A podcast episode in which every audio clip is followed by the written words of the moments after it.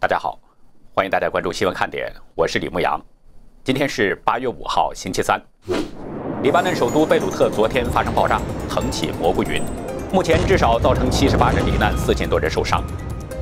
热带风暴伊萨亚斯昨天袭击了纽约市，造成全城两千多棵树木倒下，全城大面积停电。中共创纪录购买大量的美国玉米、大豆，但是川普昨天表示对贸易协议的感觉变了，他暗示和习近平的关系已经闹僵了。知情人透露，美国贸易代表莱特希泽将与中国副总理刘鹤在八月十五号举行视频会议，评估第一阶段的贸易协议执行情况。当下正值外界猜测的北戴河会议期间。中共副总理胡春华昨天却现身西藏考察脱贫工作，外界猜测是否北戴河会议生变。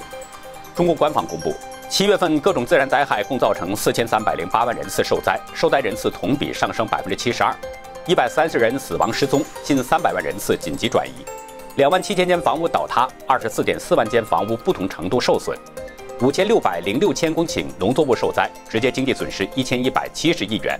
但是外界质疑，实际情况比这个还要严重的多。下面进入今天的话题。昨天，川普在福克斯采访当中说，美中关系绝对是严重受损。他同时暗示和习近平曾经很好的关系，现在也已经闹僵了。现在这个世界已经呈现出一种明显的格局：中共与整个世界为敌，西方联盟围堵中共。出现这样的局面，两个人的作用是非常明显。一个是被外界称为总加速师的习近平，另一个就是被称为总联络员的蓬佩奥。昨天，香港媒体引述消息说，明年的香港特首选举将引入确认书制度，要求参选香港特首的人要像参选立法会选举一样签署确认书，表明拥护基本法和效忠香港。这个消息目前中共官方还没有正式公布，向有关方面查询也没有得到回复。那如果消息属实，这就意味着北京操控林郑月娥引用紧急法将立法会选举压后一年之后，中共的又一个控制香港的实质性的动作。其实目前的港首选举呢，就已经被外界称为是小圈子选举，是由一个一千二百人组成的选举委员会提名及投票选出特首，然后交给北京任命。这一千二百人是怎么产生的呢？七百五十万人口的香港，合格的选民只有五百多万。但是真正有投票资格的只有二十万，就从这里面选出一千二百人组成选委会。但是选委会中的各个界别选民人数和选出代表的数目却比例不等。比如渔农界有一百五十四个人有权投票，但是可以选出六十个选委；而教育界有八万多人有权投票，却只能选出三十个选委。所以说，以往的选举也是假选举，这也是香港人持续争取真普选的原因所在。那既然已经是小圈的选举，为什么北京还要引入确认书制度呢？因为去年香港区议会选举当中，民主派是大获全胜，有望全取一百一十七个区议会界别的席位。以往这些席位都是被亲共的人士包揽。那如果民主派全取一百一十七个界别席位，再加上上届选委会得到的三百多席，民主派的全体人数将会超过三分之一，有希望左右大局。而引入确认书之后，反对港版国安法的三百多名民主派区议员就会被取消资格，也就是香港人常说的被 DQ，禁止他们参与选委选举。在香港声望很高的民主党区议员徐志峰表示，为特首选举增设限制的做法就是搬龙门，这是极致卑劣的做法。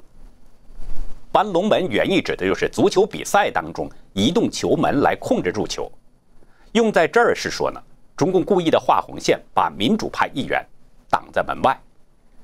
可以看出，习近平是很清楚中共港共没有民意基础，不得人心。也就是说，他知道自己认党魁的这个党是个什么东西，所以总觉得不安全，怕翻船，也就必须要上一个保险。其实，我觉得中共真没必要装来装去，多麻烦，还心里不踏实。不如就像大陆一样，来一个等额选举就完了。干脆，或者是直接任命香港市长。既然做了流氓的事儿，还怕别人戳脖梗子吗？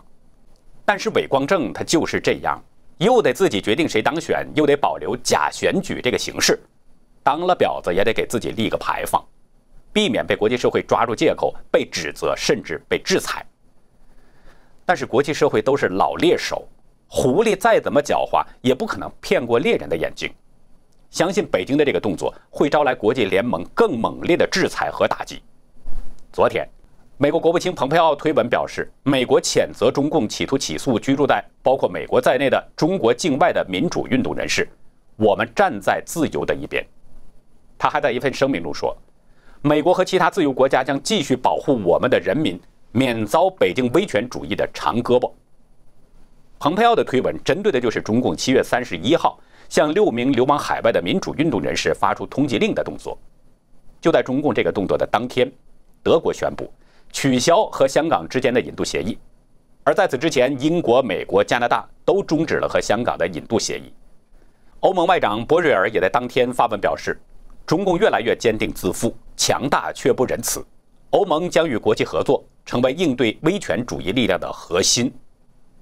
前天，法国外交部表示暂停与香港之间的引渡协议。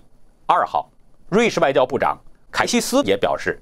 中共侵犯人权的情况正在持续上升，正背离开放之路。如果中共执意继续，西方国家将更果断作出回应。凯西斯的表态意味着瑞士也将要反制中共，这个意义是不一般的。关于瑞士这件事儿，我们后面还要单独说。整个国际社会都对中共表现出了强烈的厌恶感，纷纷采取了反制中共的措施。国际社会已经结成了联盟，对中共形成了围堵打击的巨网。其实说起来呢，国际社会结盟有两个人的作用是很明显的，一个就是前面提到的习近平，另一个就是刚刚提到的蓬佩奥。蓬佩奥在川普政府任国务卿两年多，他的才能现在已经展现无疑。有很多人认为他将是2024年大选的热门人选，这是后话，这里不提。蓬佩奥毕业于是西点军校。后来又攻下了哈佛大学法律博士，同时他又有律师和商人的背景，是不可多得的人才。二零一七年的一月二十三号，川普提名他接任中央情报局局长。一年后的四月二十六号，川普又提名他担任国务卿。我们看到他不停地在美国的盟友伙伴之间穿梭，劝说他们和美国一起抗共。就是在眼下中共病毒肆虐之际。蓬佩奥仍然出访了英国、丹麦和以色列等国家。经过一年的努力，蓬佩奥的努力终于看到了成绩，一个民主国家联盟已经成型了。所以外界给他送了一个特别的称呼——总联络员。他坚定地执行着川普政府的政策，又和川普形成互补，游走在盟国的伙伴之间，拉近关系，加固同盟，统一对中国的认识。这其中的难度，可能只有他本人清楚。他在七月二十号参议院听证会上说：“因为中国的经济实力，组建民主国家联盟存在着某些难度，尤其是说服欧盟二十七国上投入了巨大的努力。因为欧盟希望美国跟中共对话解决问题，但最终欧盟外长同意美方看法。”他说：“美国有力的外交政策唤起了国际社会对中共威胁的关注，形势正在逆转。”其实，蓬佩奥能够在短时间说服众多的国家支持美国，习近平的助力也是不可忽视的。印度就是最好的例子。川普一上台就推出了印太战略，目的自然就是要提升印度的国际地位，以此抗衡中共。但是，印度当时并不想得罪北京，采取了左右逢源、两边都想讨好这么个做法。但是前不久，中国的军队在边境线上伏击了印度士兵，双方发生了小型的石器战争。中共一直不公布中方的伤亡情况，但是从印度方面公布的情况来看，印度军方似乎是吃了大亏。这件事引起了印度民众的反共情绪，局势出现了大逆转。本来印度人很喜欢中国的便宜产品，现在弄了一个全国抵制中国货，很明显，北京助力印度倒向了美国。相同的情况也出现在日本。昨天，日本外相河野太郎表示，针对中共海警船在钓鱼岛的频繁活动，日本自卫队将与海上保安厅合作，在必要的场合采取必要的行动。中国海警船在钓鱼岛周围骚扰，促使已经是美国盟友的日本更加全面倒向美国。前不久也有消息说，日本准备加入五眼联盟。在南海也是一样，中共用武力占领了多个岛礁，布控军事基地。这些做法使感觉不公的南海诸国自然要加入到美国发起的民主国家联盟，其中包括越南、菲律宾和印尼等等。台湾更不需要多说，中共屡屡武力施压，直接把台湾推给了美国。现在美台关系在快速升温。昨天，美国卫生与公众服务部宣布，部长阿扎将在未来的几天访问台湾，这是美国对台湾一次罕见的高层访问。除去这些，北京掩盖中共病毒疫情的做法也让世界非常愤怒。但是，北京不但不检讨，反而采取战狼外交，要全世界感谢中共，同时还向美国甩锅，指称美军传播病毒。就在世界怒火还没有平息的时刻，北京又强推港版国安法，撕毁了与英国签署的国际协议，废止“一国两制”。中共的这个做法不仅证明了中共的流氓本性，也使世界各国在香港的利益。受到了不同程度的损失，整个世界被彻底激怒了。从这里开始，国际社会面对中共，真正出现了老鼠过街、人人喊打的局面，这也必将加速中共的灭亡。一系列的事实证明，蓬佩奥的穿针眼线，在习当局的助力之下，快速结成了国际联盟。所以民间给习也送了一个称呼“总加速师”。从习当局的一个个做法和蓬佩奥的一次次努力来看。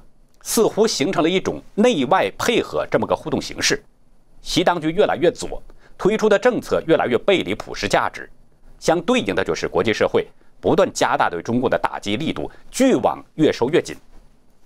说来说去都是中共的倒行逆施招来的，具体到中共的官员表现的也都不正常，就像蓬佩奥所说的，中共就是个怪物。这个问题我们会在会员区来谈，蓬佩奥为什么说中共不正常？欢迎大家加入会员来了解更多详细内容。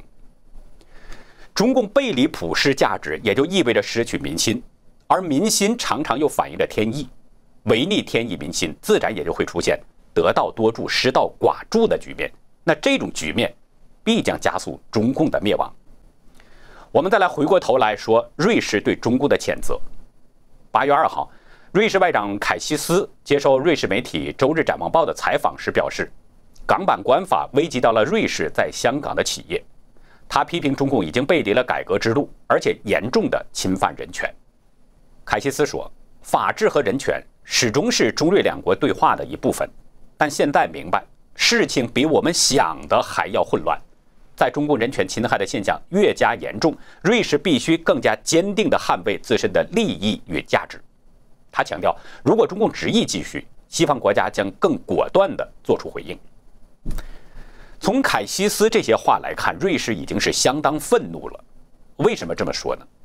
因为瑞士这个国家是个比较特殊的民族，在近千年的历史当中几乎没有战争，所以瑞士是一向以中立自居。中瑞在一九五零年开始建交，是西方第一批承认中共的国家之一。在人们的印象当中呢，几乎就没有听到过瑞士对中共的批评声音。这个世界上的事儿都好像跟他没有关系一样，所以说现在凯西斯突然说出这些话，已经代表他很愤怒了。可是面对瑞士的愤怒，中共的反应有些奇怪。前天，中国外交部发言人汪文斌回应称，瑞士的有关言论缺乏依据，也不具建设性。然后他又重申说，外国不应干涉香港事务等等。王文斌还说。瑞士的金融企业能在中国金融市场的开放中率先受益，希望瑞士恪守国际关系基本准则，珍惜中瑞关系良好的发展局面。大家看，王文斌这套话完全不像是针对其他国家发出的那种战狼语言，他的这些说法看上去还挺温和，与中共的战狼外交简直是判若两人。中共怎么突然间变了呢？其实不是中共变了。是因为中共心有忌惮。我们前面提到了，瑞士一向是以中立自居，包括两次世界大战，他都采取的是不参与的政策。正因为这一点，各国的富豪都把钱存入到了瑞士银行，特别是中共高官，那更是趋之若鹜。维基解密呢，在几年前曾经披露过，中共高官在瑞士银行大约有五千个账户，其中三分之二是中央级大员。从中共的副总理、银行行长、部长到中央委员，几乎人人都有一个账户，而且在香港工作过的局一级的官员，也是大部分在瑞士银行设有账户。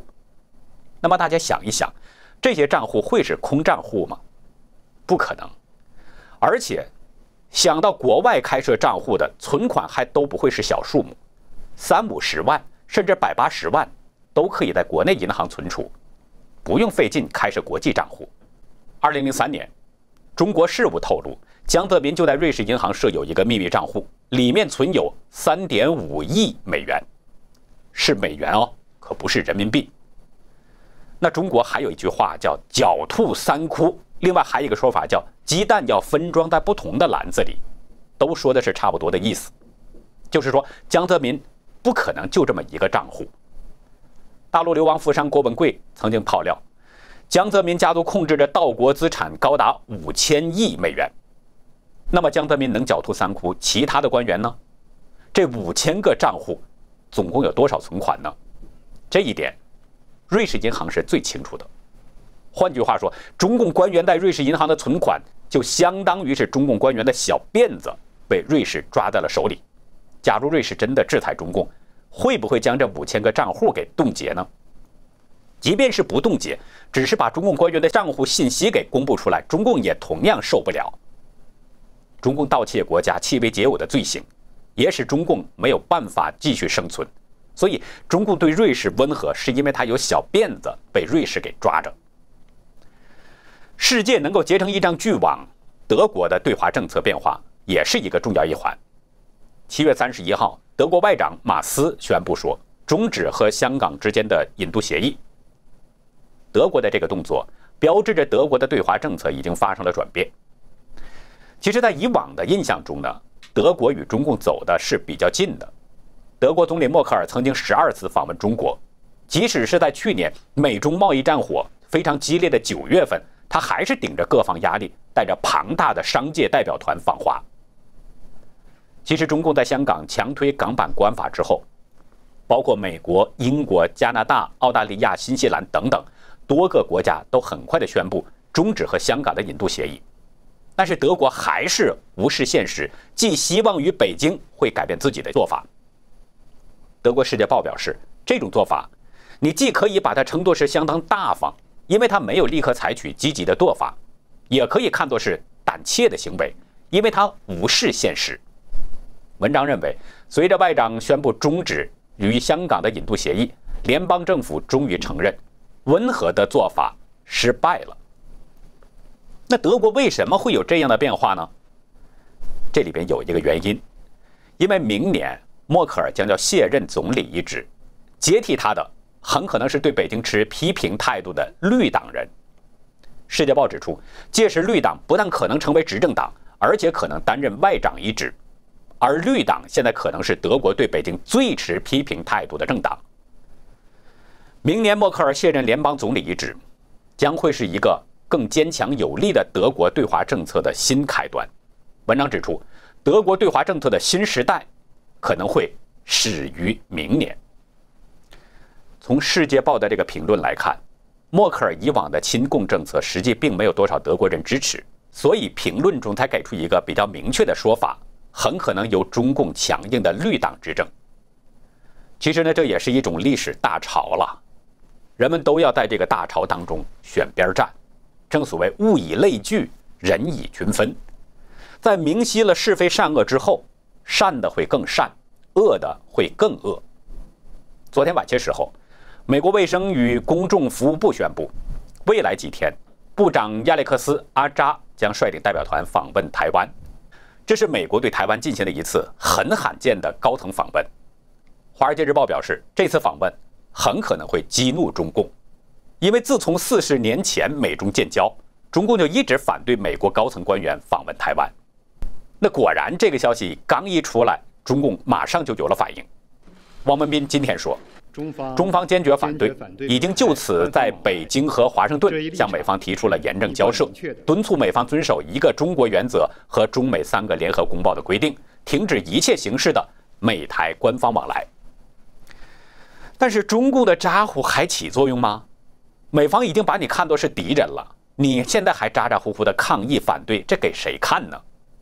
阿扎在声明中说：“他的此行是要显示总统川普对台湾、台湾民主政府以及台湾在应对中共病毒方面所表现出来的领导力的支持。说得很清楚，这是显示美国总统川普对台湾的支持。换句话说，阿扎即将访问台湾就是川普的意思。大家还记得前不久，资深众议员约霍提出一个议案，防止台湾遭侵略法，其中里面提到要加强对台湾的保护，而且美台总统可以互访，台湾总统可以到美国的国会进行演讲等等。这个议案目前还在议员们的审议当中，但是看现在美国的做法，是不是在一步一步的这样走着呢？现在是川普政府的高官访台，下一步会不会有更高官员访问台湾，或者是台湾的高官到访白宫或者是国会呢？大陆有句广告语：“一切皆有可能。”很多网友都表示支持美国的做法，Just do it。我郑重地呼吁美国政府不要说。只去做，还有使用简体字的网民表示，一个中国原则和中美三个联合公报已经是历史文件，不具有现实意义。敦促和停止这两个词都听腻了，最好的办法就是你敦促你的，我做我的。还有大陆网民表示，随他怎么去吧，统一不统一都是上层的政治博弈，气氛也无济于事，都看累了，老百姓过好自己的小日子吧。几百年后看今天，不过是历史长河中的沧海一粟，后人也没人会在乎。就像我们看古人一样，就是看故事。那好，以上就是今天的节目内容。如果您喜欢新闻看点，请别忘记点赞订阅。欢迎每周一到周六，每天都来准时收看我们的新节目。也希望您能把新闻看点推荐给您周围更多的人。感谢您的收看再会。